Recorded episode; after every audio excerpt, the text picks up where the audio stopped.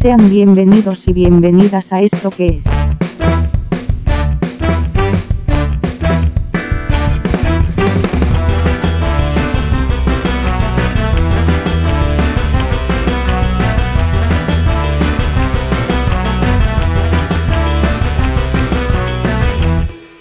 Un podcast negro.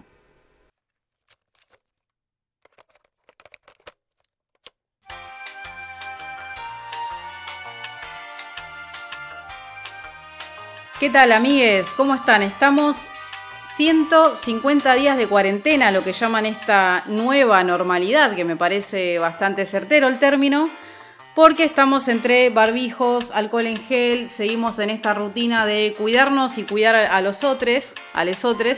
Así que, no sé, estamos acá firme, eh, tratando de, de ponerle un poco de onda a esta situación, porque la verdad otra no queda. No sé cómo la estás llevando. ¿Qué tal, negro? ¿Qué tal, negra? ¿Cómo estás? Sí, 150 días. Esto es eh, verdaderamente increíble. La verdad, no pensé que íbamos a llegar a tanto.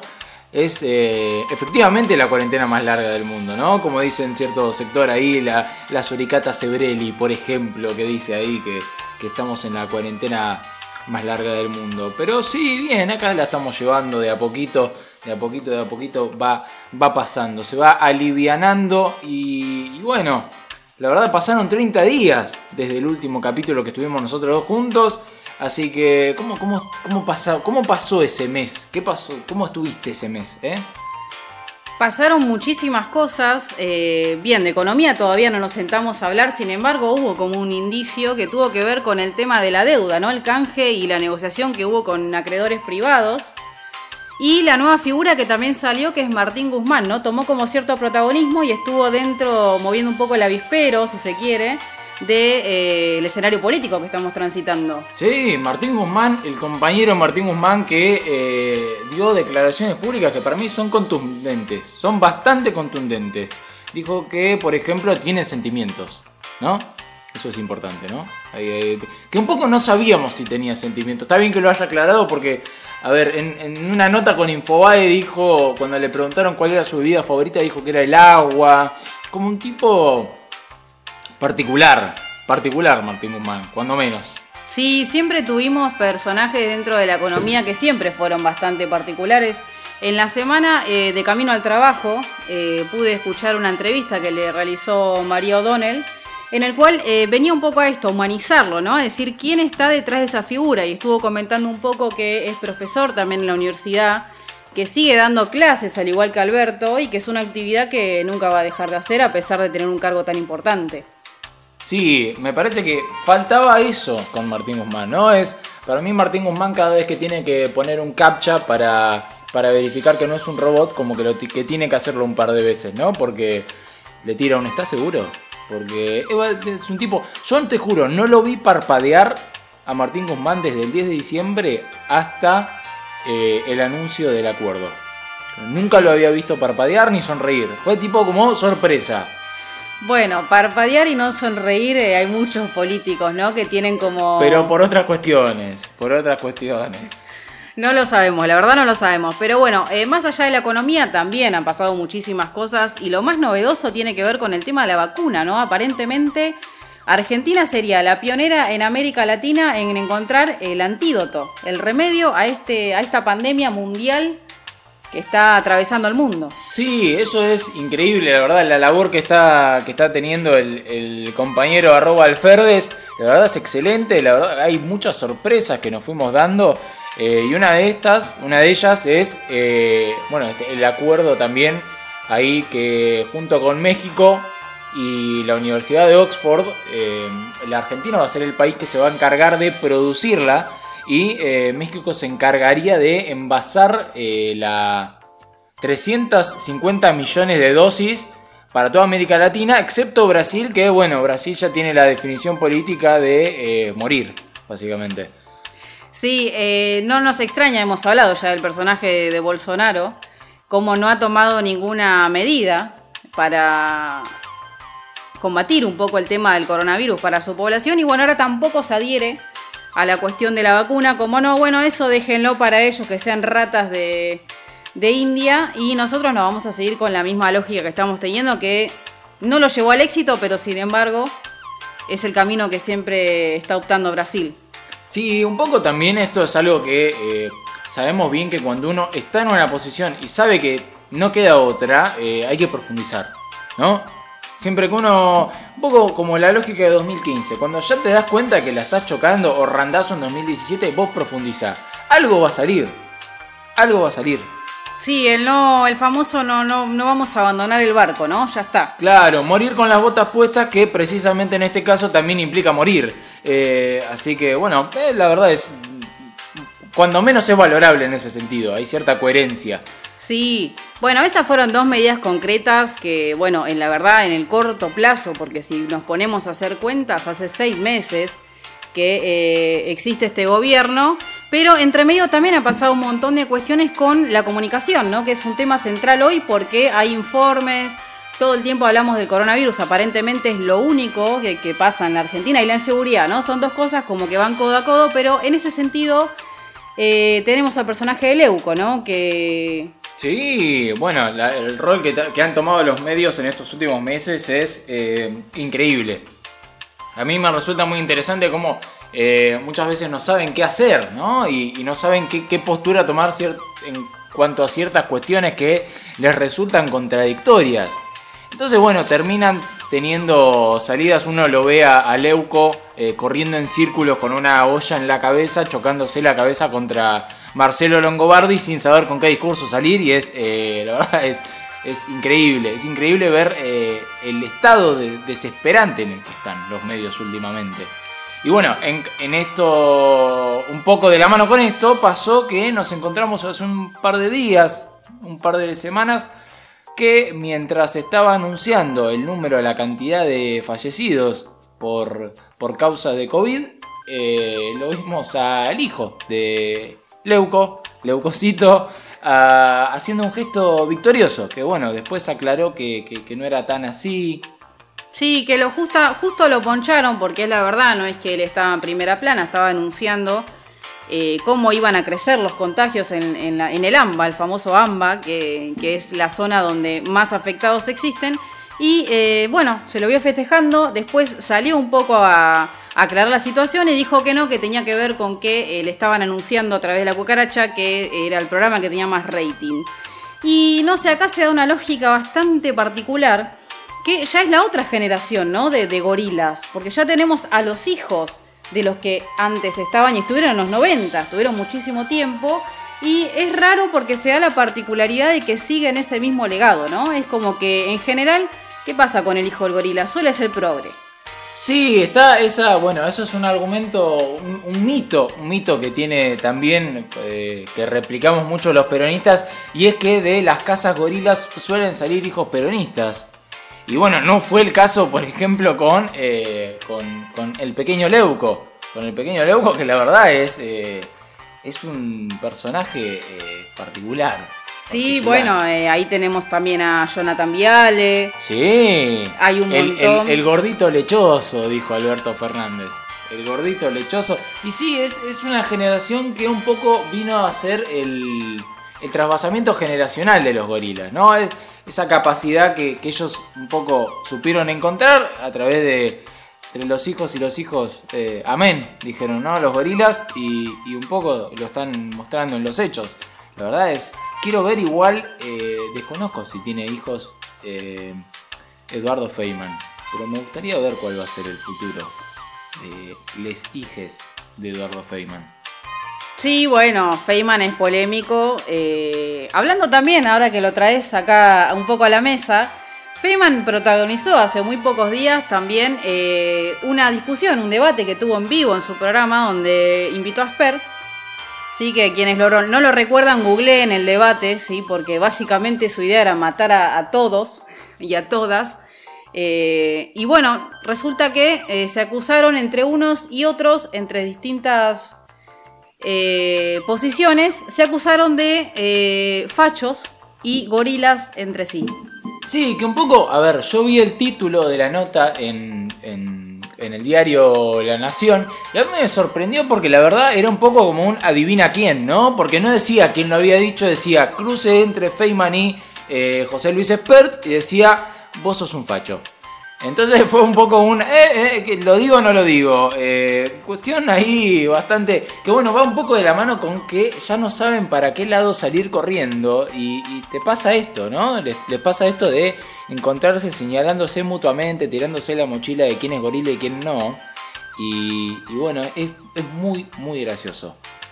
Sí, es gracioso porque, em, porque en general que es de derecha o que es facho, como le decimos, eh, no suelen eh, apropiarse de esa identidad, ¿no? Porque al que es peronista le decís peronista y no es un halago, en definitiva, es una identidad política. A la izquierda le decimos de izquierda de izquierda, con el que es de derecha y con el facho sucede que se ofenden. Y acá era como el fachonómetro, si se quiere, de a ver quién era más facho entre ellos dos, ¿no? Porque se ridiculizaban entre ellos. Y no, la verdad que la discusión no, obviamente no tuvo mucho, no llegó a buen puerto. Pero eh, bueno, fue anecdótico, la verdad. Fue una especie de meme, ¿no? Sí, los dos hombres araña que se señalan, un poco eh, explotó el fachómetro, igual. Como que no, no supo para dónde salir.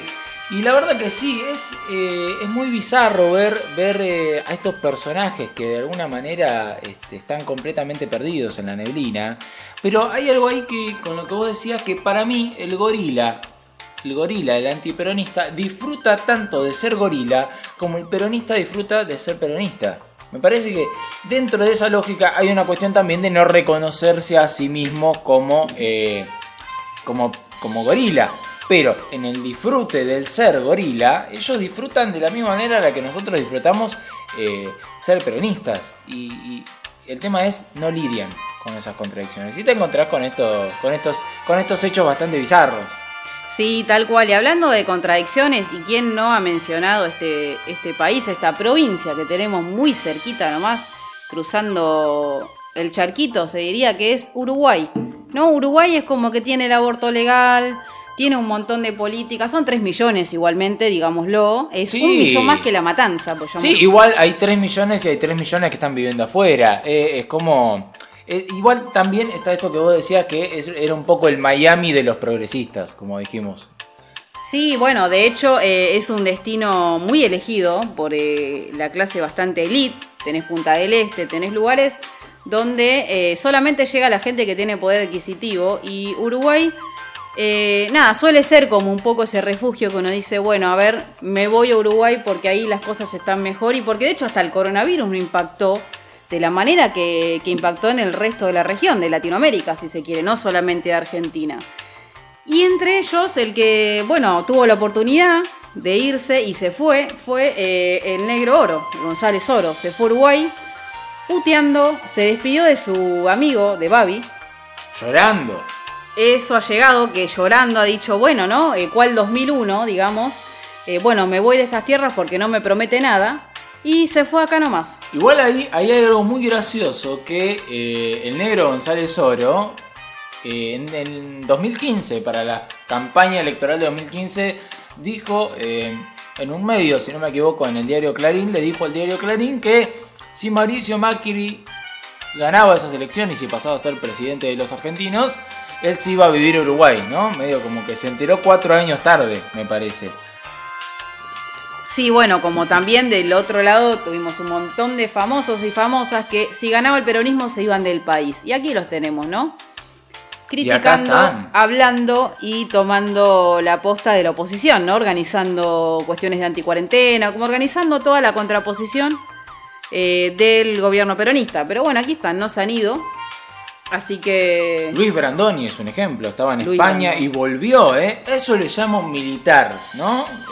Brandoni estaba en España y volvió, cosa que eh, por lo general el gorila no hace. No, no, va y muestra que afuera sí había futuro. Y en general ese afuera son países, no sé, Estados Unidos, Miami, digo, son países que tienen una desigualdad y una brecha feroz. Y sin embargo lo muestran como un modelo a seguir, ¿no? Como un modelo que, bueno, por acá sí voy. Pero bueno, también hablando de personajes emblemáticos, eh, en estos 30 días, ¿no? Las cosas que han pasado, eh, volvió a reflotar Robledo Puch. Robledo Puch. Sí, la verdad que, bueno, salió, eh, yo lo he leído en Infobae y después leí un par de notas más dijo que hay inseguridad y que, eh, bueno, dentro de la cárcel obviamente no tiene muchas garantías con respecto a esta pandemia y que prefiere que le den un arma y él se pega un tiro. Es, eh, narrativamente es de las cosas más lindas que vi en, en mucho tiempo. En mucho tiempo narrativamente escuchar a Robledo Puch hablar de la inseguridad me resulta algo fascinante. Sí, bueno, pero cuando le piden opinión, él finge demencia. Él dice que no, que él era una persona que robaba simplemente y que asesinó personas, pero dentro de ese contexto y que no fue algo de odio ni alguna cuestión psiquiátrica. Digamos que no se hace cargo de esa parte, que encima la historia es súper eh, interesante en términos de criminología y es una de las personas más reconocidas por haber matado, ¿cuántas personas estamos? 11, 12 por ahí. No lo recuerdo bien, lo he leído la nota, pero eh, estamos ahí en un número... Es un poco como Gilla Murano todavía eh, sin reconocer que envenenó las masitas. Eh, hace un tiempo la escuchaba, leía una nota que le hicieron a, a Gilla Murano en la cual decía que ella, ella aún así, ella se iba a comer las masitas. según ella, nunca envenenó las masitas. Y hoy por hoy este, es, es uno de los emblemas más grandes que tiene la, la, la, criminología bizarra de nuestro país, ¿no? Sí, totalmente. Y el ingenio, ¿no? El ingenio que, llevan esos crímenes. Aparte, te debo plata, no te la pienso pagar, qué veneno con unas masitas. Está todo bien, está todo perfecto. ¿Quién me va a enganchar? Sí, tal cual. Mucha crueldad igualmente. Mucha crueldad, fingir demencia, hay como muchísimas cosas ahí. Pero hablando también de crueldad, solamente de ese término, eh, viendo que también es el día de, la niñez, ¿no? Es el día del niño, el anterior día del niño, porque es la generación nuestra que se crió con ese nombre. Eh, hoy han decidido llamarlo Día de las Infancias. Sí, la verdad este, me resultó muy particular. La verdad yo había leído hace unos días el comunicado oficial en el cual desde el gobierno nacional se, comunicaba la disposición de que eh, deberíamos empezar a repensar también las infancias desde un espectro más amplio desde el espectro más social y empezar a hablar desde las infancias, ya no tanto el Día del Niño y de la Niña, sino eh, también tomando en cuenta de que las infancias en, todos los sectores de la sociedad son diversas y eh, los, niños y las niñas de nuestro país se ven eh, sometidos a realidades muy distintas. Sí, bueno, por eso también cuando hablábamos de crueldad se me venía porque hay que ser también un niño o niña en los 90, ¿no? Como que existía muchísimo el tema de, bueno, transitar la etapa escolar, que ahí es donde uno se encontraba con distintos niños y niñas de su edad y empezaba a interactuar con pares. Y surgía mucho esto de la crueldad, mucho el tema de, lo que ahora se llama bullying, que en su momento era discriminación, y eh, no fue fácil criarse en esa época. No, no, por supuesto. La verdad que quienes son hijos del menemismo, a mí me gusta también verlo de una manera de es una generación muy triste, ¿no? Un poco sometida a, tanta, a tanta hostilidad en el, día, en el día a día. Es una generación que un poco hoy, hoy eh, ya tienen más o menos eh, más de 20 años, se ven un poco eh, encontrándose con la nostalgia como el único sustento de eh, ese, pequeño gramito, ese pequeño gramo de esperanza que les queda. Se aferran a la nostalgia porque eh, de alguna manera es el único momento en el cual eh, tuvieron sueños, ¿no? Porque después, bueno, vino una crisis de la gran flauta y, y bueno, todos esos sueños se fueron con de la rúa en un helicóptero. Sí, era, era muy difícil porque eran entre juegos, risas, esa etapa escolar que también mencionábamos. Eh, yo quiero traer a colación también una anécdota. Eh, no, fui la, protagonista, pero sí hubo un compañero de la escuela que en el tercer grado específicamente tuvo un problema que fue que eh, no pudo contener ¿no? sus esfínteres, diría eh, Freud cuando analizamos esa, esa etapa, pero bueno, este compañero ya estaba un poquito más grande, debería haber... Se cagó. entendido. Se cagó. El compañero, claro, se, se hizo caca en clase y fue muy difícil porque, bueno, se puso muy nervioso, se lo llevaron. Además, también digo, las maestras en ese sentido no tenían mucha pedagogía como para no exponer, ya está expuesto. No, no, claramente. Y los exponían más. O sea, se los llevaban y decían, bueno, a ver, acá el compañero Fernando tuvo un problema. Yo ya vengo, pórtense bien. El pórtense bien, obviamente. tiene un pro- claramente tiene un problema, o sea, porque ese, perdón, me destruye porque claro, es un problema, sí, es un problema, es un problema muy grave, la está- se está definiendo la, la- la vida política de Fernando en este momento. Eh, eh, ¿Cómo se llamaba la señorita? La señorita se llamaba eh, Ana María.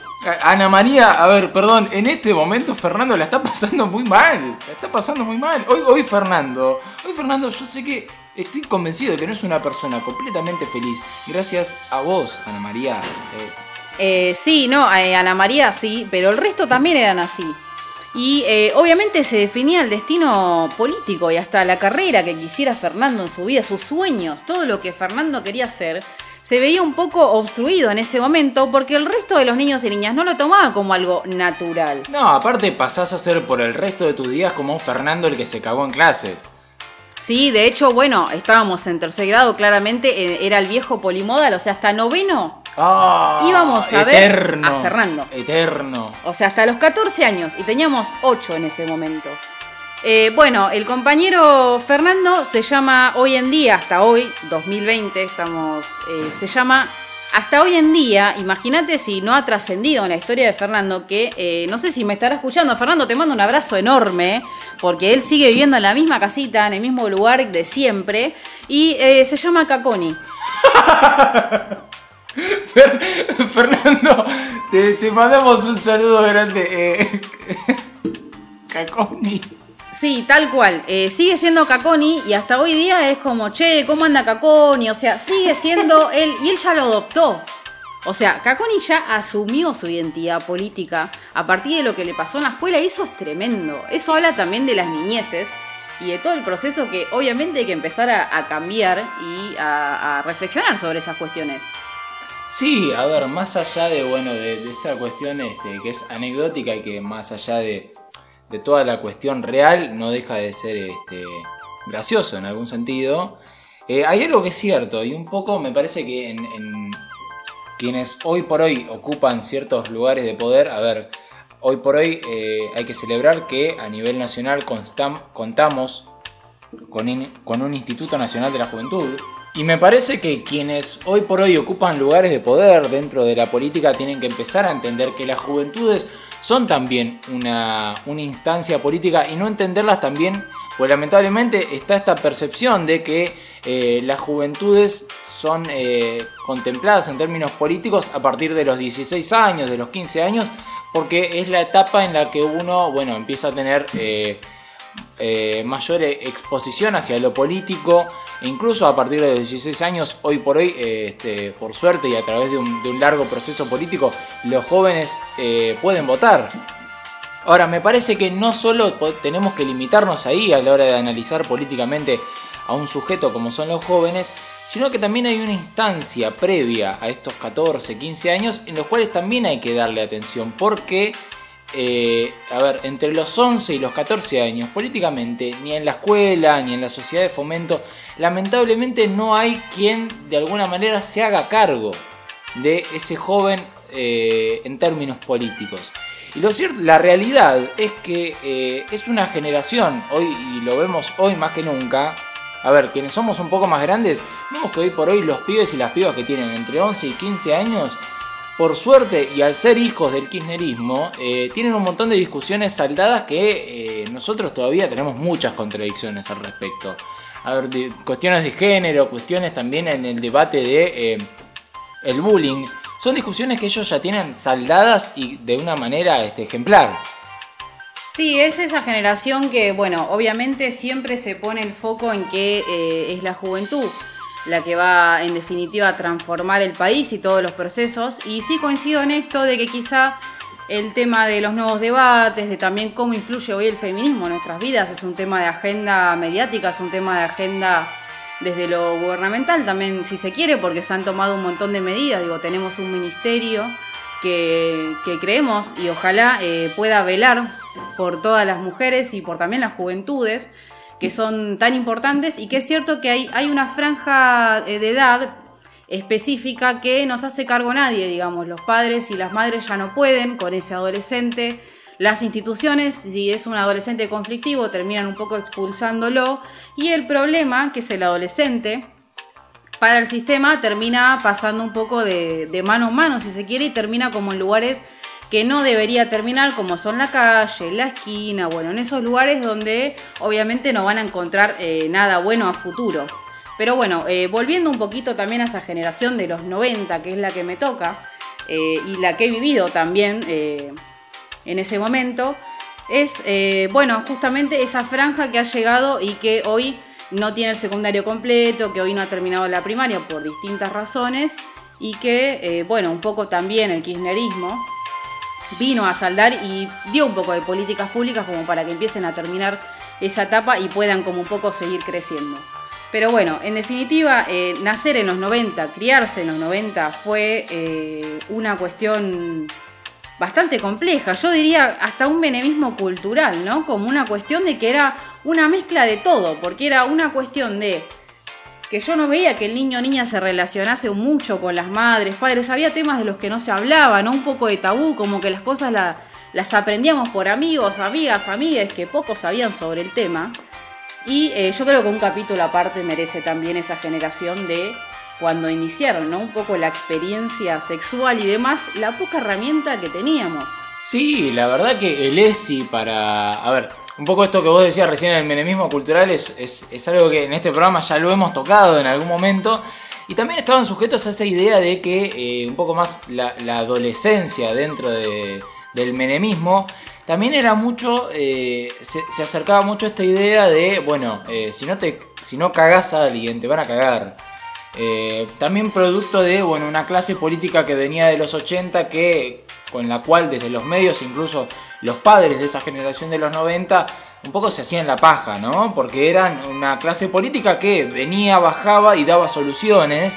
Y después, bueno, en la década de los 90 el proceso menemista eh, un poco agarró ese monstruo que habíamos creado como sociedad de, la clase política y nos lo escupió en la cara, demostrándonos que sin organización popular no hay manera de progreso en el país políticamente. Pero bueno, más allá de esto, ah, también volviendo un poco a lo que quería decir, esto que vos decías, ah, estaría bueno hacer un programa de lo que fue la ESI para quienes son hijos del menemismo, ¿no? Un poco, a ver, quienes tenían cable, eh, pensar un poco el canal ISAT, ¿no? El canal ISAT, el canal Golden, eh, a las madrugadas, esas, esas, esas eh, películas. Europa, Europa también. El Europa, Europa también tenía su horario ahí después de las 12, 12 y media. A mí particularmente me supo marcarme mucho más el canal ISAT porque, bueno, no solo este, te hablaba un poco de esos tabúes, sino que eh, contemplaba un poco todo. Pero vos ponías ISAT a la madrugada y veías adolescentes garchando y fumando porro. Entonces vos eh, veías eso con tus 12, 13 años y decías, eh, yo también quiero. Y aprendías de ahí un poco, ¿no? Lamentablemente ese cine independiente que pasaban en ISAT fue, fue la ESI de muchos y de muchas eh, de nosotros. Sí, habría que hacer un capítulo aparte que la ESI de esa generación fue un poco lo que el porno nos dejó, ¿no? Que es una industria cinematográfica que la verdad nos enseñó, entre muchas comillas, eh, un poco de la sexualidad, porque era el único acercamiento. Imagínate que entre padres y madres no sabían cómo hablar del tema. Y al no saber no es que trataban de hacerlo, sino que lo evitaban totalmente. Entonces las experiencias pasaban por el conocimiento que cada uno, cada una traía y acompañado de amigues que estaban en la misma situación que una, ¿no? No es que ya habían, tenían experiencia en el tema, digo, ¿con quién hablo? ¿Con mi hermana? ¿Con mi mamá? Con mi mamá no puedo hablar. Y es como que, nada, un poco la ESI viene a saldar esa situación de eh, que ya desde las niñeces se empieza a contemplar esta política y que por lo menos se entienda que es una caricia, de que es un abuso. Eh, y un poco también cuando llega la edad del famoso debutar, ¿no? que también es bastante patriarcal, eh, podamos tener herramientas y conocimiento y también hablar un poco de la política del goce, ¿no? que poco hacia las mujeres nos ha dejado en, esa, en ese tema. Sí, también hablar, hablar del goce implica una amplitud enorme en la cual no solo hay que contemplar el, goce en términos sexuales o eróticos, sino también contemplar el goce dentro de, un sistema. ¿no? El sistema capitalista en el, que, en el cual nosotros tenemos que desenvolvernos. Por suerte, el, por suerte, el peronismo nos dio la herramienta de entender que también hay una cuestión del goce dentro del capitalismo. Y a ver, por lo menos quienes somos peronistas entendemos que eh, esta cuestión de diversificar el goce ¿no? dentro del capitalismo es una de las herramientas más fuertes que tiene el peronismo a la hora de construir eh, eh, políticas públicas. Y también por ahí el asunto pendiente que tiene el peronismo es discutir el goce en términos sexuales, ¿no? Por ahí quizás ese tiene que ser la próxima revolución del peronismo, ¿no? Puede ser, da un poco de esperanza esto de que hoy se llame Día de las Infancias porque habla también de un cambio de paradigma, ¿no? Como que yo eh, lo que percibía de, niña de, los 90, volviendo a este término, eh, tiene que ver con que los niños no gozábamos de cierta autonomía, no teníamos esa relación con adultos, ¿no? Como que los, ellos tenían su tema y nosotros nuestro tema. Y es como que pocas veces podíamos relacionarnos. La famosa mesita en la Navidad de los primos, ¿no? Que eran los nenes van por acá, los grandes allá.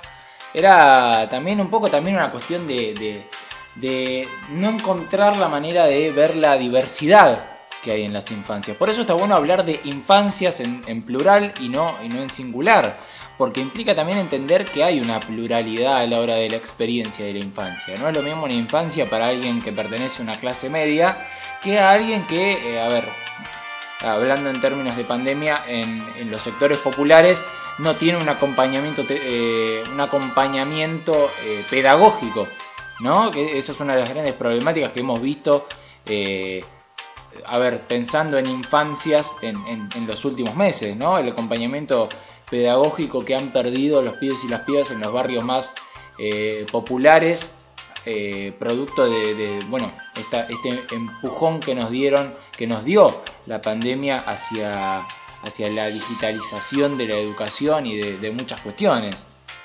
Sí, eso eh, aparentemente ha dejado mucho para discutir que tiene que ver con con que los docentes y las docentes deben un poco adquirir este nuevo conocimiento que tiene que ver con la digitalización hasta mismo de la educación. Digo, ha hecho mella de que evidentemente como sociedad no estamos preparados y preparadas para enfrentar eh, un, contexto como el que estamos atravesando, que se dio un poco de manera fortuita, ¿no? Nadie esperaba que, que exista esta pandemia, pero sí dejó en claro que eh, falta muchísimo capacitación y que falta eh, acceso a Internet y tener una computadora en casa. Cuando hablamos de eso, hablamos de tener todas las condiciones dadas, ¿no? De tener un celular, eh, simplemente porque encima hoy, bueno, el teléfono lo usa toda la familia, básicamente. Los usan los niños y las niñas para el Zoom, los usan los padres del trabajo y las madres.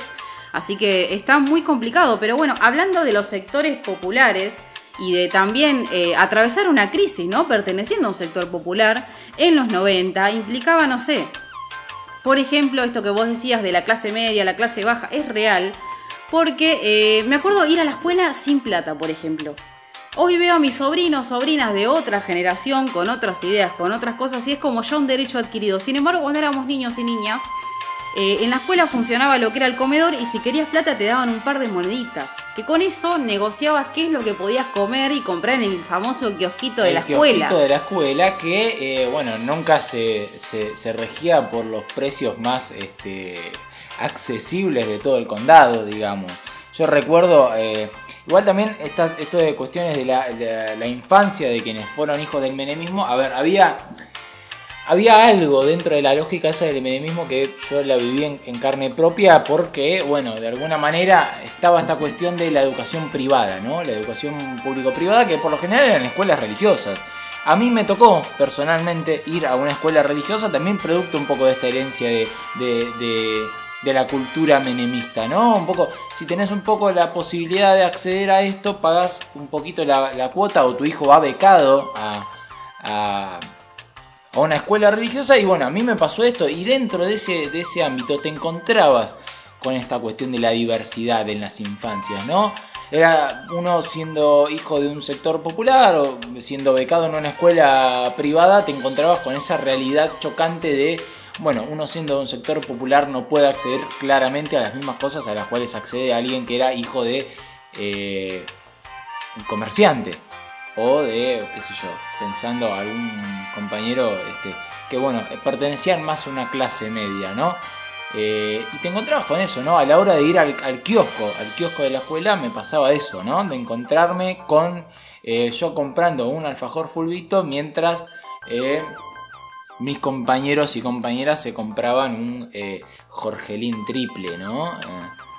Eh, Sí, yo creo que ahí hubiese sido más duro porque no había una cuestión más bien igualitaria de, bueno, más o menos todos y todas pertenecemos a la misma esfera, digo, papá albañil, mamá eh, empleada doméstica, un poco y corrían ese rubro que hoy un poco la mayoría está englobada en lo que se llama la economía popular, ¿no? A través de la UTEP, que son eh, esos famosos changarines, si se quiere, eh, y sin embargo en la escuela privada, que era la escuela privada del barrio, era la que más o menos el que estaba un pelito más arriba y podía acceder, era una cuota bastante accesible y subsidiada por el Estado. Entonces accedían ahí los niños y las niñas del barrio que podían tener un poquito más. Pero también ahí volvemos al mismo tema.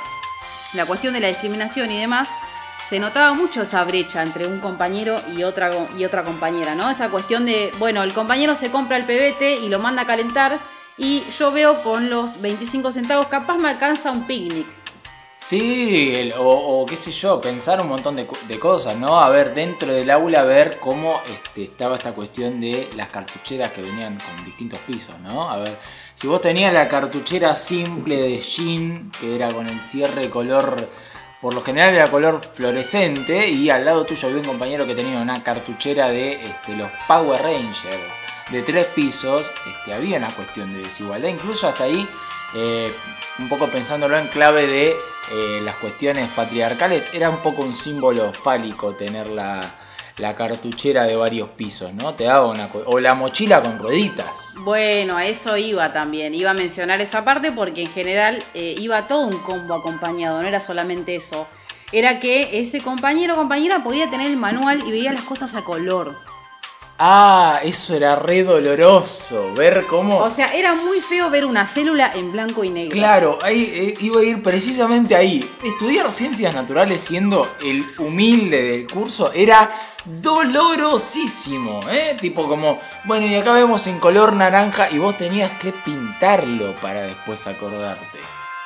Exactamente, pintarlo y también cuidar muchísimo como un valor el tema de los útiles, ¿no? Como Sí, no hay repuesto. ponerle nombre, estar atento, atenta a la cuestión de guardarlo, eh, estar un poco avivado en ese sentido porque también eh, existía esto, ¿no? En los recreos como el- la inseguridad de pequeño. Claro, Eso. las primeras inseguridades, ¿no? El primer contacto con la delincuencia, cuando te choreaban una, una hoja de matemática y que vos decías, te voy a romper la cabeza si me entero que vos me robaste la... Te, te- te voy a matar, te voy a matar. Sí. Y ahí, bueno, ahí empezás a justificar también la, la justicia por mano propia, ¿no? Cuando te afanan la primer...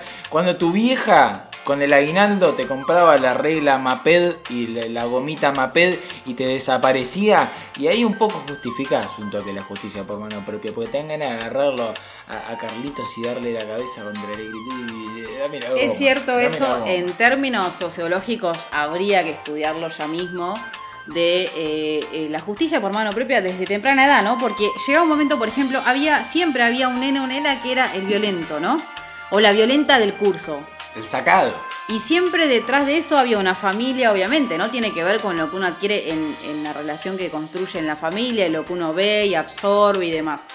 Y si ese niño o niña sufría violencia en su casa, era lo que obviamente iba a replicar en la escuela.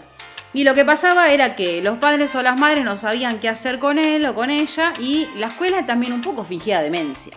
Sí, un poco también había, ahí es donde empieza, como un poco hay, que entender también esto, eh, se ha hablado mucho de cómo la escuela termina siendo una este, institución formativa no solo en términos educativos, sino en términos de valores y de entender cómo uno se tiene que desenvolver frente al mundo que lo rodea. Y ahí está un poco, empezás a tener tus primeros contactos con la estigmatización, ¿no? Y un poco marginarte porque vos sos el violento, el sacadito o el que eh, tiene la zapatilla de Rukauf, ¿no? Es como... eh, hay una cuestión de marginar ahí también. Que sí, es difícil y acá, bueno, voy a confesar algo que no sé si lo saben todos y todas. Yo era nerd en la escuela. Apa. Era la, del, la Yo de no la primera eso. fila, no, la de la segunda. Ah. ¿Sabés que yo me sentaba en el fondo? No, yo siempre hacía la tarea. O sea, te lo pueden decir mi, mi, mi mamá, mi papá, todo el mundo. Nadie me sentó nunca a hacer la tarea.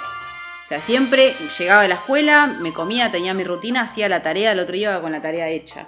Y he sufrido también bastante bullying eh, con las bravas, digamos, de la escuela. Las divinas y las. ¿Cómo era? Las populares, Feo, las populares.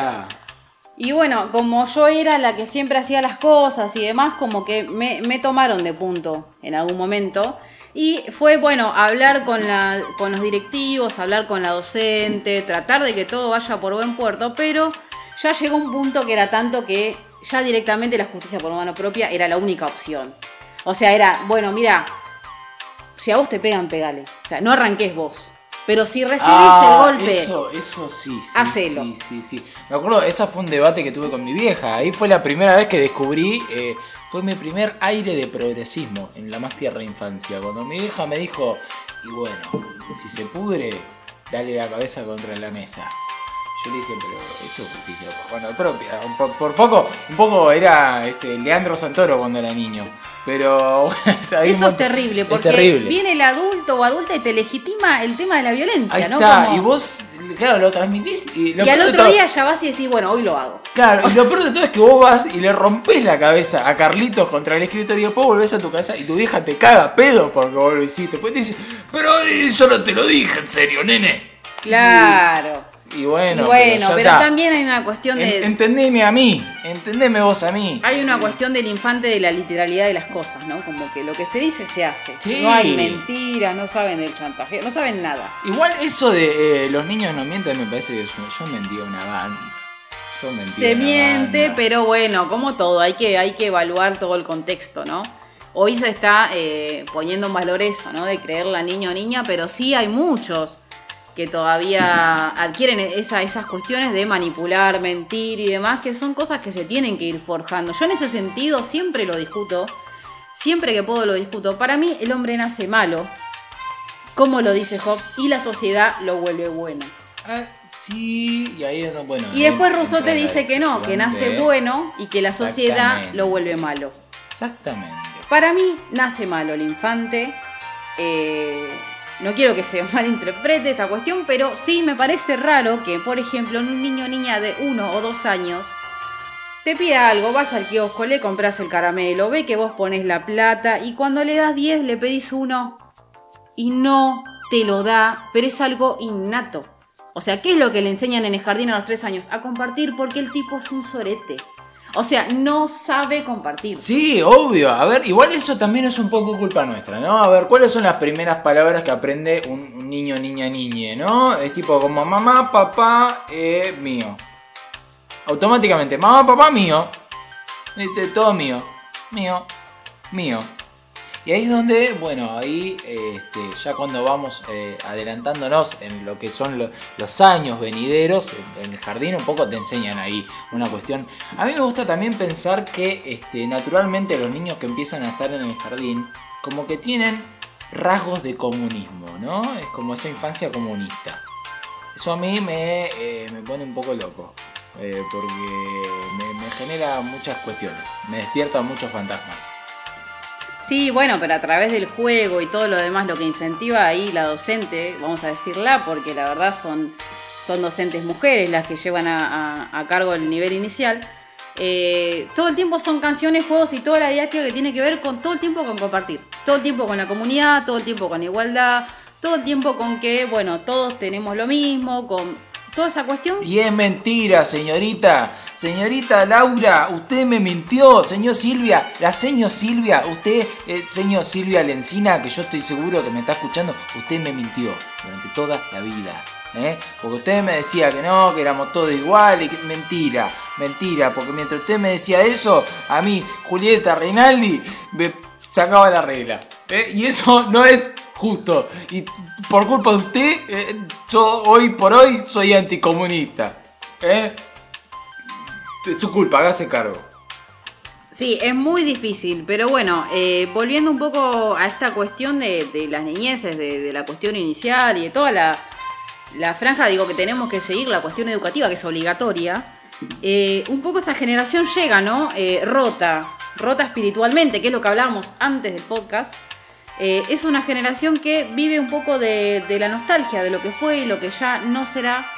Y eh, Sí, ahí uno empieza a ser víctima también de este, los productos culturales del capitalismo, porque la verdad el capitalismo esto lo sabe mejor que cualquiera, sabe que nosotros somos hijos de nuestra propia nostalgia, entonces cada tres años te sale una película nueva de las tortugas ninjas, salen unos Power Rangers nuevos, este, también está la idea de reflotar exactamente lo mismo a través de la- la- las remakes, ¿no? Esta cuestión de reflotar lo que era viejo porque sabemos que la gente de los 90 lo va a comprar, ¿no? La gente de los 80 y de los 90 cuando ve a He-Man se te cae un toque la tanga, ¿no? Lo ves a He-Man y decís, Príncipe Adam, eh, vuelva, por favor. Porque usted cuando estaba en mi vida yo era feliz.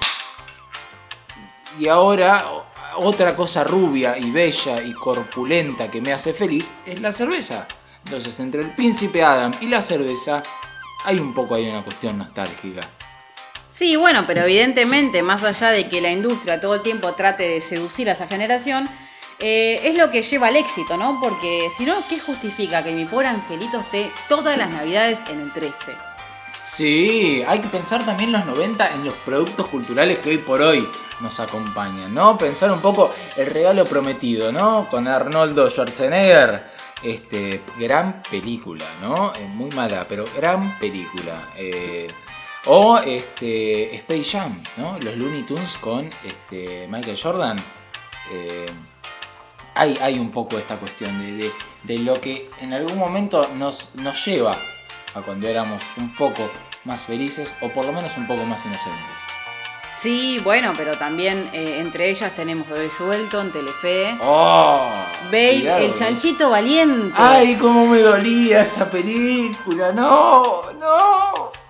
¡Mi pobrecito! O sea, esa va directo a nuestras psiques. Yo lo que recuerdo muy, muy, muy patente, que no la han pasado más, por suerte, pero era también cruel el tema de, de los dibujos. Yo Ah, lloraba sí. cada vez que veía Trapito. ¡Ah, Trapito! Trapito No. me partía el alma porque además No, estaba ahí como pero la es música. deprimente desde el principio hasta el final, Trapito. ¿eh? Yo creo que toda una generación de. La generación emo, ¿no? La generación emo, o que fue emo en su momento, un poco también estuvo marcada por Trapito, ¿no? Yo creo que sí, sí. Y fueron mis compañeros eh, y compañeras de la secundaria que mutaron a Evanescence. Me acuerdo Ah, claro. Evanescence y My Chemical Romance después de escuchar Trapito, ¿no? Tapabas el póster de Trapito con la cara de, de, de- de- de los cantantes y, no sé, de, de My Chemical Romance. Sí, tal cual. Que encima, bueno, uno los ve ahora destruidos por el sistema. Sí, completamente decadentes, decadentes. Tal cual. Con los mismos ideales, pero con un suéter cómodo. ¿No? Como Claro, ya- tipo como ya no da que te pongas rímel, ¿no? Un poco. Sí, ya está. Y el flequillo tampoco garpa. Y mucha gente ya se ha quedado sin flequillo. No, sí, bueno, igual Porque. la década de los 90 estuvo muy marcada con los flequillos, ¿no? Desde la infancia hasta la adolescencia. Pensando un poco, a ver, este, a mí, de- incluso yo hasta los 14 años, por decisión propia, usé eh, el corte el corte taza, ¿no? El corte de Carlitos Uh, Balá, que cumplió taza, años, hace cierto. unos días Carlitos Balá, cumplió eh, 95 años. Carlitos Balá, ¿eh? 95 años. Es, eh, también hay que entrar ahí, ¿no? En un poco empezar a pensar eh, los músicos y los artistas infantiles, ¿no? De la década de los 90. A mí me fascinaba, o también de los 2000, ¿no? A mí me fascinaba Piñón Fijo. Yo era hincha de Piñón Fijo, pero a muerte. Yo eh, mato y muero por Piñón Fijo. Piñón, pedime que mate. Piñón, eh, claro, sí, sí, soy tu fan. Pero más allá de, digo, Carlitos Balá, es muy difícil eh, ver a, la- a esa generación eh, que creció con Carlitos Balá, que creció con un montón de exponentes de, de lo que es eh, eh, la infancia. Es muy difícil verlos envejecer. Es una cuestión de que la verdad entristece mucho. Ha pasado con el Chavo del 8. Hace poco he visto un resumen del Chavo del 8. Y verlos eh, crecer, envejecer y seguir vestidos de niños y de niñas de 8 y 9 años. Y la verdad que ya está, digamos, reinventarte o quedémonos con ese viejo personaje, porque el Chavo del 8 hay que mencionarlo acá. Es algo que ha trascendido directamente todos los tiempos, es anacrónico. O sea, ha hecho los 70, los 80, los 90 y los 2000 y hasta incluso hasta ahora. los niños y las niñas Sí, saben quién el, es. el chavo animado, ¿no? También trascendió esa cuestión. Igual, este Chesperito alto pro vida, ¿no? Eh, Tremendo. Me encanta, igual siempre me gustó el argumento de Chesperito a la hora de ser pro vida, ¿no? Porque el argumento que usaba Chesperito a la hora de, de debatir en, en relación al aborto, lo que decía es, bueno, si el aborto hubiera sido legal, mirá de lo que te hubieras perdido, ¿no? Porque... Ah, este, poniéndose en primer claro. plano como... Si yo no nacía, te perdías de el chavo, ¿eh? Pero sabemos famoso- igual que el mejor personaje siempre fue y será Don Ramón, así que Chespirito, bien muerto estás. Me chupa un huevo. Sí, eh, bueno, también mencionemos que un poco México está muy arraigado a las cuestiones culturales y religiosas. Y que es el país que hoy también eh, demasiado, demasiado machista y que hoy, bueno, muere una mujer cada 10 horas, mencionémoslo, porque es importante saber desde dónde habla Chespirito, digo, desde dónde, sin justificarlo, por supuesto. Pero sí fue eh, un personaje bastante importante, una figura que, bueno, después el elenco se le fue un poco de tema, ¿no? Como que le fueron robando los personajes. De hecho, hace poco me dio mucha risa ver a, a la chilindrina, disfrazada de la Ah, chilindrina. la chilindrina. Sigan a la chilindrina en Instagram, ¿eh? Recomendación personal. Sigan a la chilindrina en Instagram porque aparte tiene un saludo directamente a sus, a sus seguidores. Dice Chilindri Fans. Me, me- Ah, no. me destruye, me destruye porque María Antonieta de las Nieves tiene este 60 años, ¿no? Ya, más o menos. No, un poco más me parece. Un poco más. Bueno, la cuestión es que ver a María Antonieta de las Nieves eh, vestida de la chilindrina diciendo Feliz Día del Niño me destruye. Sí, que está bastante bien igual, ¿no? No se le ha notado se mantiene, mucho. se mantiene igual, ¿eh? No sé qué fue lo que hizo, se hizo un pacto también con... ¿Vos decís? Sí, con? Nacha Guevara. Claro, Quizás fueron ah, al mismo ah, templo. Ah, sí, puede ser, ¿eh? No lo sabemos. Eh, eh, igual este, es muy fuerte. Lo de Nacha es muy fuerte. Por eso recomiendo, si no escucharon el capítulo anterior, en el capítulo anterior eh, hablamos un poco de Nacha. Les recomiendo que escuchen ese capítulo porque quizá desenmascaramos una de las realidades más oscuras de Nacha Guevara. Sí, bueno, y en esa sintonía también la recuerdo muy noventosa, muy todo lo que estamos charlando, Yuya. Yuya Yuya. está conservadísima y hace poco, hace uno o dos años, no recuerdo bien, estuvo con Susana Jiménez y contó que el secreto de su juventud es que ella duerme, por ejemplo, con el aire a 14, 15 grados todas las noches. Me jodés. Ese es el secreto de la juventud. Me jodés. Lo- Los esquimales vivirán eternamente. Eh, igual Yuya me, me encanta en términos de, narrativa, porque Yuya, si bien nosotros la conocemos por, este, incluso también de alguna manera ser un semillero de personajes que aparecieron después, ¿no? Pensando que eh, Natalia Oreiro fue una de las paquitas de, de Yuya, ¿no? También hay que pensar que el pasado de Yuya, antes de ser una figura de entretenimiento infantil, fue este, actriz porno.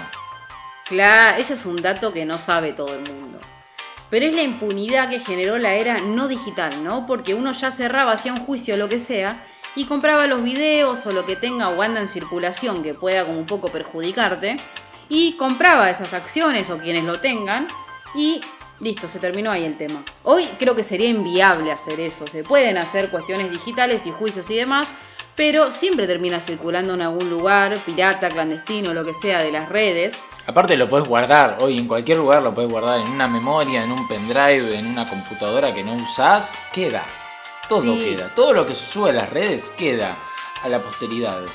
Así Sí, que. a mí lo que me destruye de Yuya, hablando de, de- de muerte y destrucción que, que charlábamos recién, es la cuestión de que haya sido tan utilizada, ¿no? En los 90 y después también con el tema de la calecita, ¿no? Uno va a la plaza a... a- Ah, era. Ah, qué cosa. Igual la calecita, qué instrumento del infierno. Eh, En realidad la calecita no, el calecitero. ¿No? El que tenía la sortija. Claro, y te daba la sortija y uno escuchaba de fondo, todo el mundo está feliz. No, todo el mundo no está No, no feliz estoy acá. feliz porque no le puedo sacar la sortija a ese forro. No está feliz todo el mundo acá, digamos todo. Mis padres están desempleados, como que había una cuestión crítica. ¡Ay, inflación y yo no puedo agarrar la sortija! ¡Dame la sortija! ¡Ah! Tal cual, y solamente tengo una vuelta y bueno, nada, hay que ser también un poco cruel para estar en ese lugar, ¿no? Porque no te tiene que conmover nada, ni el llanto, ni es todo negocio ahí. No, tenés que ser un... Para mí, la gente que trabaja en las calecitas, el calecitero, este, es un hijo del diablo, ¿no? Para mí son demonios que habitan la tierra, porque no tienen... Oh, Martín Guzmán! Martín Guzmán para mí fue- te- es- sería el perfecto calecitero, ¿no? Porque no tiene sentimientos, por más que lo diga. Y Yo toma agua, como algo agua. interesante. Ah, claro. Es, es raro vi- eso. Yo nunca vi a un calecitero tomar algo que no sea agua. O sea, demasiado correcto para mi estilo. Lógicamente no creo que, que Martín Guzmán tome solamente agua, ¿no? Sería iluso, ilusa creer eso, pero... Para mí, Martín Guzmán festejó el acuerdo con los fondos tomando Powerade. Tipo como algo extremo, tipo como No, ¡wow! para mí se la dio y tomó el evité de pomelo. Ah, claro, re extremo. Ah, me tomé un levité pomelo Claro. con Alberto. Ah, Tipo pura azúcar, que vaya arriba. Tra, y después estuvo todo el día al palo, con razón parpadeaba. Había tomado Claro. levité. Era el azúcar. Era la, claro. Es el famoso. ¿viste? Cuando a las 2, 3 de la mañana que ya no das más de sueño, te traen el, lo dulce como para subir un poquito Ah, el en tema. el 15. En el 15. Claro, los eso. 15 en los 90, ¿no? También. Uy, no. Qué cosa fuerte. Las fiestas argentinas. Las fotos. Las fotos de los Las 15. fotos son terribles. Es eh, muerte, dolor país. Hace poco sí salió una chica con un tema de un tweet, algo masivo, de bueno, suban sus fotos de 15 y eran tremendas. Te hacían posar, te hacían sonreír, de repente la, la edición, que era, era hermosa la edición, porque era un precaria, sí. Era un diapositivas que decía 15 y tu nombre, y de repente vos estabas arriba de una cuchara, acariciando un arbusto, como cosas que uno dice. Cosas que eran naturales, ¿no? Muy naturales. Acariciar un arbusto como si fuera algo de otro planeta. Subirte a un carro, ¿viste? Como. Agarrar y hacer que estás hablando por teléfono. Esa es típica. Fuerte. De los 90 todos tenemos esa. Yo tengo esa foto de chiquita hablando en el tubo. Ah, qué cosa linda el teléfono, el teléfono público. Sí. Qué cosa linda el teléfono público. Yo, este, una vez debo confesar que una vez jugando, ¿no? En realidad no estaba jugando, en realidad este, estaba corriendo a un compañero mío de jardín que me había afanado una. un- tazo. Un tazo de, una, de un paquete de papas fritas. Entonces yo lo estaba corriendo a, Martín, se llamaba Martín, eh, y, me comí el, el- la cabina telefónica. Tenía un vidrio, una punta que me la comí. Me la. digo, en ahí, toda la cara. Y bueno, quizás por eso terminé haciendo un podcast. Sí, no, no, es terrible, es terrible esa generación. Y también lo que nos quedó un poco ahí suelto es el tema de más allá, ¿no? Que pasaba todo esto de la cotidianidad, de la vida misma, de los juegos, entretenimiento y demás. Una de las cosas clave que de hecho se sigue repitiendo como blooper y es una cosa central y nos seguimos riendo de eso porque vivimos de la nostalgia, es el tema de eh, la TV en los 90. Sí, gran, este, gran momento de la televisión argentina. Pensar un poco en Videomatch, ¿no? Empecemos por ahí. Videomatch que, este, bueno, después mutó en, este, en Showmatch y, bueno, bailando y sus derivados de los cuales ya hablamos en este programa. Este, pero en los 90 fue también eh, un poco el semillero de este, humoristas. Que Sí, marcaron tal nuestra cual. infancia. Era humor barra bizarro, como que se valía todo. Muy bizarro. ¿No? muy Desde un desmayo de Guido Zuller. Ah, hasta- desde de la rúa que no sabía por dónde salir. Claro, bueno, de hecho de la Rúa le echó la culpa a él de que el gobierno terminó Sí, pasando saca- mal. sacó un gobierno. Porque lo ridiculizó Sí. totalmente de ir, venir. Y de hecho, bueno, también estaba el, el gran hermano que era de políticos. El gran cuñado. Claro, es verdad, me olvidé el nombre, sí. El gran cuñado. Qué manera de ridiculizar y también, eh, bueno, también ha potenciado bastantes figuras de ese lugar, ¿no? De Narváez eh, con Alica-. Con Ali Calicate pudo llegar bastante lejos. No sabemos qué de la vida de, de Narváez, le mandamos un saludo a ver si en algún momento quiere retomar la Podríamos- política. Sí, incluso por ahí podríamos conseguir llamarlo, ¿no? Hay algo que me enteré hace poco, que cuando de Narváez este, era este, funcionario, mm, eh, había algo que todos los días, cuando le traían el café, le traían un teléfono con un número distinto. Inrastreable. El tipo menos escuchable en la faz, el tipo menos espiable de la faz de la Tierra. O sea, él es el segundo de Pablo Escobar. El primero fue Pablo Escobar. No sé si a Pablo Escobar todos los días le traían un teléfono distinto, ¿eh? Bueno, pero Pensemos bastante. en eso. O sea, fuerte. Y bueno, también un poco pensando en esto de lo que fueron los subproductos culturales de los 90, hay que también pensar, eh, esto que decíamos recién en el kiosco de la escuela, me pongo a pensar también de las golosinas a las cuales nosotros accedíamos, ¿no? Había que también iba mucho de, eh, dependiendo del nivel de goce y del acceso al capital que tenía tu familia. Sí, no solamente eso, sino que también fue el primer pogo que vivenciamos muchos. Uf, el cumpleañito, la no piñata. había fila. O sea, no había No, no, fila. no, no, no, no, no. Aparte, ahí es verdadera ley de la jungla. O sea, si te tengo que romper la nariz de un codazo para agarrar ese alfajor, lo voy a hacer. Pero yo, ahora que lo pienso, desde la cuestión de, en retrospectiva, ¿no? De ser adulta y decir, bueno, a ver, ¿por qué no se ponía de acuerdo la kiosquera con alguien de que ordene una fila? Era como una cuestión como yo, yo, yo, no, yo, yo acá atrás. Y el que mostraba el billete ganaba. Era como yo, acá era tengo dos pesos, ¿no el me ves? primer acceso a las subastas. Tengo un mitra acá, mira todo lo que te voy a comprar. Claro. Te alcanzaba de todo, aparte, ¿no? Sí, con un mitre. ja. Te comprabas de todo, picnic, eh, te comprabas eh, un chupetín, te comprabas esta que nunca me gustó la gallinita. Ah, qué cosa horrible. El caramelo fizz. El caramelo lo banco, sí. El caramelo fizz era Sí, algo tan. Pero te dejaba drogado, fue la Sí, primera era tipo droga. como, "Oh", era la primer, el, la primer contacto con, bueno, ¿no? Las cosas, este, con los estupefacientes, quedabas como sacado. Sí, Porque- aparte eran 5 o 6, nunca era uno. Sí, sí, aparte te los mandaba, lo más lindo era cuando te mandabas varios juntos. El violeta me gustaba. El violeta era el más El violeta rico, era el más sí, power. era tipo como ¡prra! Sí, el violeta era, era tremendo. Pero bueno, también estaban eh, la cuestión de- del yogur, ¿no? La industria esa. A mí lo primero que se me viene a la cabeza es eh, el inflable de la Serenísima. Mm. Todos lo recuerdan, el que andaba por el aire a veces. Sí, sí, sí. Eh, y nada, quiero hacer una denuncia acá. Hoy Ana María de vuelta, porque Ana María fue mi La maestra. señora Ana María, Fue mi maestra en toda la primaria. Escrache. Scratch acá público, logística, cero, Ana María. O sea, en quinto grado, yo estaba en quinto, se fue sexto. Y cuando estaba en sexto, se fue quinto. O sea, dejaste al mismo grupo sin ir a la fábrica. No. El resto fue, gozó, se trajo un dulce de leche, hizo Aparte esto, venía lo esa otro. bolsita que era un lujo. No pude ir, o sea, oculto este dolor, por eso estoy haciendo un podcast. Estoy eh, re- en un momento Años de, terapia, Ana es- María. Ana María. Años de terapia. Ana María, esto es resiliencia. ¿Sí? Uf, uf. Me corrí el puño y dice, no fui a la Serenísima. Quiero decirlo acá. O sea, hay una generación que he hablado con ex compañeros y compañeras y todos recordamos ese momento.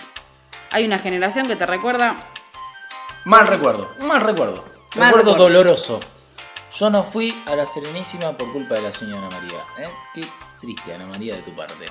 Tal cual. Y bueno, en esa mano de los yogures y demás, todo lo que era lácteo, estaba el Sandy. Ah, qué cosa rica el Sandy. Ah, ¿sabes qué? Este, gente de Argentina que tiene acceso al supermercado Día, compren el postrecito marca Día porque es, eh, es el Sandy. Es el Sandy. Así nomás. ¿Quieren me- rememorar esa- esos tiempos en los que comíamos Sandy? Eh, ustedes piensen, piensen en el patito y invéntanle un bocado al, una cucharada al, al postrecito marca Día. Es un Sandy. Sí, sí, tal cual. Pero estaban estos que no recuerdo si eran eh, mismo Sandy, pero eran los que eran unos monstruitos. Ah, que venían con las patitas. Con Que patitas. tenían patitas y que caritas. vos te quedabas con. O sea, en realidad el objetivo era el juguete, no el yogur. Sí, igual fijémonos en que la- la- el nivel de humildad, ¿no? Eh, jugar con el descartable de un yogur. No importa, tenía cara y tenía patas. Tenía patas y juguete. Listo, Punto. es un juguete, punto. Tiene cuatro patas, eh, es de plástico, juguete. Vieron, bueno, apréndanse, tengan que si no tienen una tableta a los dos años no saben Claro, qué hacer de su vida. ¿Qué es eso? ¡Ja! ¡Ja! ¿No sabés lo que era inventarte un trompo con un rulemán? ¡Ja! Sí, inventaron cumpleaños también. Ah, me gusta mucho. no era la era lógica. del. Algo que se perdió un poco también de los 90 era el tema del cumpleaños temático. ¿No? Quiero mi cumpleaños de. Fíjate, mi Pero eso no existía. Yo tenía este. Yo hice un cumpleaños de zorro. No, perdón. Chicos, yo acá quiero aclarar, eh, Lautaro nació en el 2000, ¿sí? O sea, lo que él está hablando es Pero una es realidad. una herencia. Es paralela. una herencia. no tiene nada que ver con los 90, porque en los 90 no había temática. ¿Cómo que no? Sí. No había Si temática. vos tenías la servilletita que tenía el loguito de Sarasa es un cumpleaños temático. Es No, cumpleaños porque, ¿sabes qué pasaba? La mamá iba al cotillón y encargaba servilletas de lo que sea, blancas con dibujo de princesa, de lo que sea. Era Nada, un cumpleaños de princesa. Si tenía dibujito, era eso, punto. no, pero Ahí no está, había temático. No había una Bueno. mesa dulce, no había. No, bueno, eso no existía tampoco. Yo a lo tampoco sumo, tuve a lo sumo yo elegía la torta. Ah. O sea, había, por ejemplo, mi hermano varón, futbolero, y toda esa cuestión patriarcal, Torta tenía la fútbol. canchita. Claro. Bueno, yo había elegido una hormiguita que no sé quién era, que a mí me gustaba, y era una hormiguita que estaba ahí, pum, porque mi vieja panadera, repostera, tuve ese privilegio, tortas y todo nunca me faltó, bueno, me hizo, si se puede decir temática, no, pero sí me hizo la torta Es que temática. quería. Es temática. Punto. No, si vos elegís algo, es temático. Punto. No, hoy- no me importa. hoy- no me importa. Perdona, pero esta generación es la que envuelve el, el- el caramelo que ya está envuelto. Sí, o sea, lo vuelve a envolver y le pone una etiqueta arriba que dice Superman, no sé. Ah, bueno, pero eso es un nivel es mucho terrible. más allá. Eso no, No, me pero cabe. lo hacen. Eso está mal. Eso está mal. ¿eh? Porque a mí, si me daban un caramelo marca pirulo, yo estaba contento. No me importa si tiene el loguito de Superman o lo, lo que vos quieras. No, arriba. pero envuelven las golosinas. Está mal. Está mal. Está mal. Está conceptualmente mal. Este, esta generación va a salir mal. Está conceptualmente mal y también eh, en términos hasta de cuestión de, cuidar eh, eh, la- las cuestiones biodegradables, digo, no, no es conveniente envolver lo que ya está envuelto porque es más basura, o sea, son como más cosas que en general no tienen como... ¿Para qué? Qué progre igual ese ¿Para qué? comentario, ¿no? Perdón, sea, ¿eh? no, Te bueno. voy a correr por derecha. Ese comentario fue progre. y me- No, indigna. ¿sabes que no? Fue progre, ¿Sabes sí, que no? sí, eh, fue progre. Ah, no porque los pajaritos, ah, porque se muere la orca en el medio del mar Egeo. no, pero yo quiero mi papel, quiero disfrutar, quiero disfrutar de ese producto que me da el capitalismo. Me encanta, me Yo en encanta, este momento- me encanta matar pingüinos empetrolados No. con mis botitas No. marca No soy de la. A ver, lo mínimo que podamos hacer, hagámoslo. No soy de la que lucha por la biología que yo, porque ya la generación anterior me hace pagar el agua. ¿Sabes lo que es? Es un recurso natural para sobrevivir. La generación anterior me dejó el agua contaminada. Yo hoy la tengo que pagar para consumirla. O sea, no les importó nada. Entonces, bueno, al mundo que sigue, yo no voy a estar viva para verlo. ¿Y a vos por qué te tiene que importar entonces? que- Si le quiero poner la etiqueta, se la voy a poner. No, para mí está mal conceptualmente y está mal porque gastas mucha plata, porque eso después termina en la basura y porque no tiene sentido envolver algo que ya está envuelto. No me importa. es Son una- muchos argumentos Es una disposición que me da el capitalismo, yo lo quiero acceder. ¿Por qué quiero? Y porque bueno. puedo y porque quiero. Así y si está no el puedo, capitalismo. quiero- no me importa. Así está el No me capitalismo. importa. Por No gente importa. como vos la, aumentó 0,70 centavos el boleto. No, pero- no, no, no, no. Usted, usted se tiene que arrepentir. ¿eh? Usted se tiene que arrepentir. Usted no puede decir semejante barbaridad. Y una de las cosas novedosas que también ha ha pasado en los 90 y que hoy me, me- me sigue sorprendiendo, la verdad, es el tema de, por ejemplo, ir a la góndola y encontrar la Martona. Ah, eso es cierto. Es- A ver, pensar, a mí me transmite directamente la imagen de eh, Chiche Dualde. ¿No? Un poco. Yo veo la Martona en la, en la góndola del supermercado y digo, loco, esto antes venía con un sello que decía este Ministerio de Desarrollo Social. Sí, tal cual, y lo distribuían, bueno, las manzaneras en el barrio. Gran política pública del dualdismo, hay que, hay que saber poner en valor eso, ¿no? También.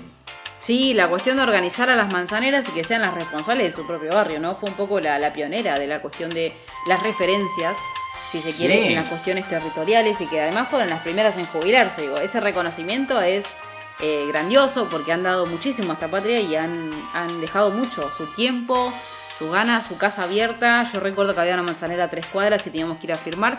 Pero bueno, recuerdo que también la Martona abajo decía prohibida su venta. Yo la veo en la góndola y es como que me genera Fuerte. como... mm, como- o sea... Esto, y aparte te sentís viejo cuando te pasa, porque decís, ahí no te queda otra que decir, esto en mis tiempos. No, ahí se vendía". directamente eh, asumís cuando sos viejo, lo mirás y decís la pucha. Claro, en el- eh, claro, esto, en, esto en mis días no se vendía, no se podía vender. No se podía vender tal No. cual. No, no, no, no se comercializaba. Pero bueno, eh, es imposible hablar de los 90 y no hablar de, bueno, de Dualde, de Rucauf, de lo que fue el menemismo, de, de todo lo que simbolizó en la política, de toda la, la cuestión de, bueno, ser niño o niña en, en esa época. No me quiero imaginar ser adolescente, ¿no? Escuchando Vilma Palma y... Uf, No. qué fuerte, claro. Uy, qué mal que quedás. Claro. Bueno, a mí me pasó de criarme en casa con hermanas adolescentes y que eso, Vilma Palma, Metallica, el rublo musical también fue un poco extranjerizado, ¿no? De hecho, los Rolling Stones tocaron en...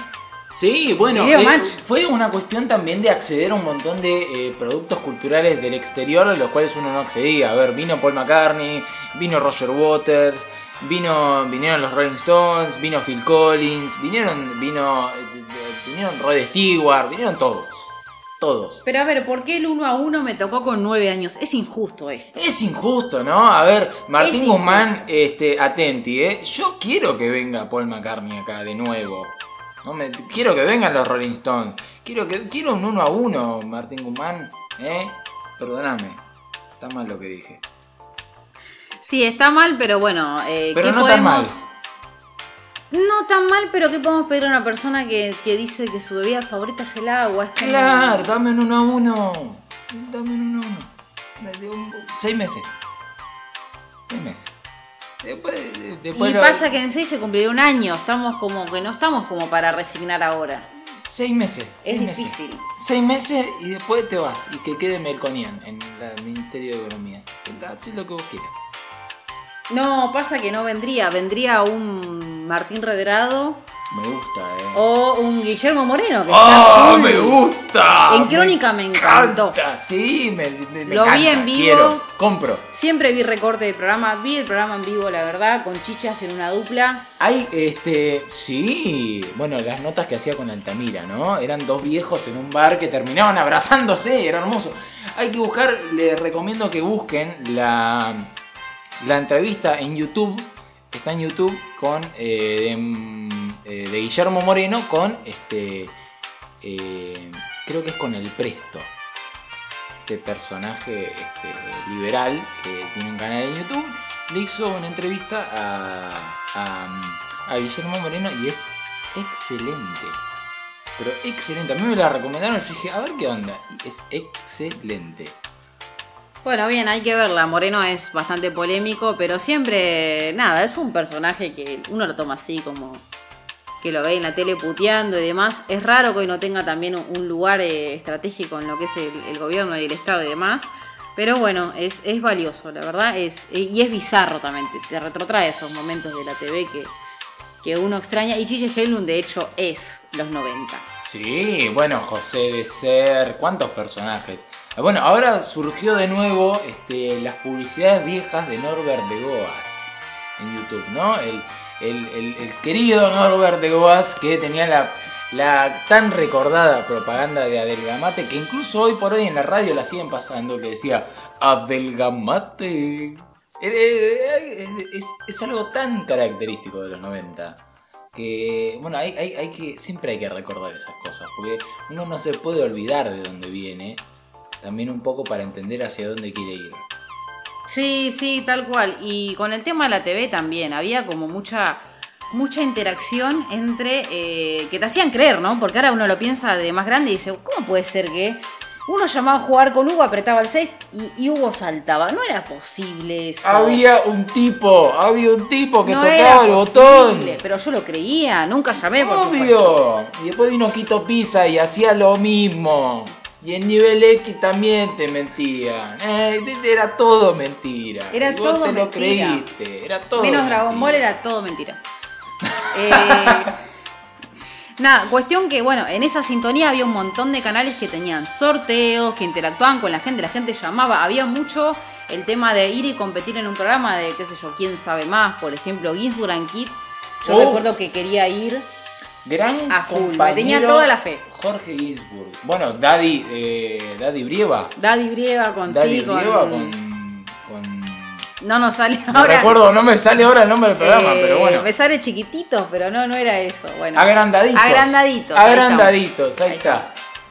Sí, sí, sí, que bueno, también fue semillero, salió este Rodrigo, Rodrigo. Noya. Pero es el único, me parece. es el único, creo, igual. No han salido más. Bueno, Videomatch también, como que la infancia tenía cierto rol protagónico en los 90. Sí, porque era bueno el, el espacio en el cual este, era un poco el chivo expiatorio, ¿no? Por eso también esta cuestión de siempre recordar los 90 como, como esa infancia que el- ese espacio en el cual uno era feliz. También porque en los medios veía muchos chicos dando vueltas. Sí, bueno, acá eh, yo no puedo dejar de mencionar eh, uno de los programas centrales que nos ha eh, cagado, me animo a decir eso, nos ha cagado la existencia, a muchos y a muchas de los que hemos consumido, que somos un montonazo, que eh, con el famoso Chiquititas, ¿no? Cris Morena, hay una generación y otra... La generación Cris Morena. Llamémosle así, tiene nombre y apellido. La generación Cris Morena. Sí, eh, eran huérfanos y huérfanas que eran rubios de repente, eran clase alta, eran los niños menemistas que llegaban, por ejemplo, a un lugar y eran huérfanos y nosotros nos creíamos que de verdad eran huérfanos. Claro, y, creíamos que nosotros podíamos Sí. también acceder a eso. ¿No? Era tipo como. La veías a Agustina Cherry y decías, yo también quiero eso. Sí, bueno, y La veías a soñabas. Celeste Cid y decías, yo también quiero eso. Bueno, súper hegemónica por el casting, ¿no? Como Bueno, una... este, a como mí, que no había- No me toquen a Celeste Cid, perdón, ¿eh? No, de ahí no Sí, entro. No, perfecto. No. Es No- que, a no ver, hay- eh, todos y todas estamos de acuerdo con Celeste, ¿sí? No hay consenso. Eh, no, no creo que haya oposición. Intocable. Me refiero a que no hay eh, una cuestión eh, conurbana, no había nadie ahí. No, no, el único, el único negro era. el- el- había un personaje que era el com- gran compañero. Que, que era el canchero, era el, el chabón canchero. Que de hecho una de las canciones que tenía era este. Me dio un beso con tantas. ¿no? Sí, Le decía, cantaba la esa. típica. Era, era el, el- el capo. Era el, el que tenía calle. Era el que Pero tenía encima, calle. bueno, no conforme con eso, Cris Morena siguió nuestro crecimiento y nos ofreció Floricienta. Bueno, hito dentro de la moda argentina. Yo estoy esperando en Telefe porque va a Las llegar. botitas que llegaban a la rodilla de Floricienta. Que era un arreglo con, Con John Fuss. con John Fuss. Sí, con sí. John Fuss. Sí, sí, pero bueno, esa generación también. Eh, el tema Floricienta, digo, que hayas matado a Federico, no te lo va a perdonar nadie, nunca. No, no, Morena. no, no, no, Nunca, no, no, porque jamás, no tenía razón de jamás. ser. Y no vino nunca, no llegó. ¿Qué pasó? Pidió un aumento salarial el compañero. Bueno, cerralo. No vino nunca. No, mates llegó. el personaje y traigas otro. No vino nunca. No llegó. O sea, es algo que no. No te lo voy a perdonar. No, Acá no. Navarro. Mira, yo me había olvidado de eso. Me, me estás. Me hace mal. Y claro, sí, te emociona. Porque es terrible lo que, lo que pasó y el total individualismo, ¿no? De no pensar en esa generación que seguía la trama y que encima. Yo, yo no pude ser feliz porque Floricienta no se encontró con Y sí, con Gil Navarro. Gil Navarro, te, Gil Navarro, te mandamos un beso grande desde acá. Eh, yo sé que hace poco en un subte te han dicho que, que bueno, que nunca te iban a perdonar que hayas muerto ese personaje. Y que nada, nos mandaste mil abrazos y mil amores, pero bueno, ya ha pasado mucho tiempo y encima ahora nos quieren rememorar, porque hablando de la nostalgia, nos van a poner Floricienta en la tele. ¿Y nosotras qué vamos a hacer? Lo vamos Lo a van a mirar, lo voy a mirar de nuevo. Lo voy, no me importa, lo voy a mirar de nuevo. Y si se muere voy a llorar de nuevo. Quiero un final alternativo que lo que lo filmen ahora. No me importa la cuarentena, que lo filmen ahora. Sí, tal cual, nos merecemos ese final. Claro, quiero ese universo alternativo en el cual Floricienta es feliz. ¿Eh? Es feliz en serio. Es feliz de verdad. Es feliz en serio. viejo. No vino nunca, no llegó y mi vestido azul se me arrugó. Y llega. Tiene que llegar. lo quiero Tiene que llegar. Yo sueño con el día en el que llega. Bien, eh, y celebramos el tema de, bueno, el, el cambio de, de nombre porque entendemos que, bueno, las niñeces, con todo lo que hemos contado en este programa al día de hoy, y nos han quedado muchas cosas en el tintero, el tema es que, bueno, no podemos seguir extendiéndonos muchísimo más. Eh, viendo las niñeces que hemos padecido y bueno, las violencias y demás, lo que esperamos para la futura generación niños y niñas es que puedan acceder eh, a todo lo que nosotras y nosotras no hemos accedido, que tiene que ver con vivienda digna, con comer en sus casas, con no ir a un comedor como ha pasado en los 90, con que tengan eh, acceso a educación sexual desde temprana edad para no pasar por un montón de momentos que hemos pasado muchos y muchas. Eh, de, de cuestiones de violencias, de abusos y demás, y que sean realmente libres. Ese es el deseo, por lo menos desde, desde este pequeño espacio. Sí, siempre hay que recordar, como decíamos hace un rato, hay que recordar de dónde venimos para saber a dónde queremos ir. Y creo que lo mejor que podemos desearles desde este espacio y trabajar también desde este espacio es para pensar un poco, repensar esas infancias y construir infancias distintas, infancias más justas, infancias más solidarias, infancias más diversas y entender que en esos barrios, en esas casas, en esos pibitos que día a día vemos todos los días, en esos sobrinos que nosotros tenemos, en nuestros hijos también, eh, cae sobre sus hombros también una Argentina, un futuro para la Argentina que, hay que construir de manera más solidaria, más justa y tratando de evitar todas esas cosas que nos lastimaron, más allá de que hoy nos riamos de tantas cosas, hay que entender que eso que hoy nos hace lo que somos tiene que servir para que podamos construir eh, una sociedad más justa. Así que desde este espacio les mandamos un abrazo enorme a todos, a todas y a todos en este Día de las Infancias, que no solo se limita a los más pequeños y a las más pequeñas, sino también a todos aquellos que en algún momento, en esos pequeños espacios, momentos del día a día, somos un poco niños y un poco niñas. Nos vemos la próxima.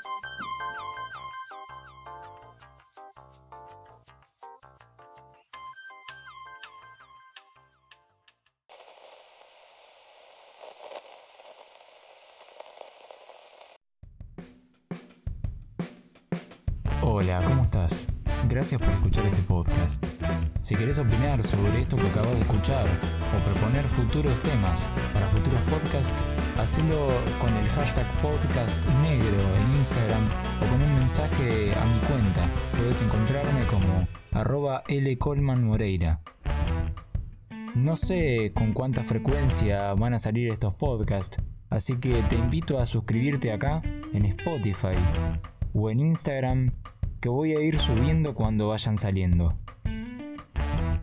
Esto fue un podcast negro y nos vemos la próxima.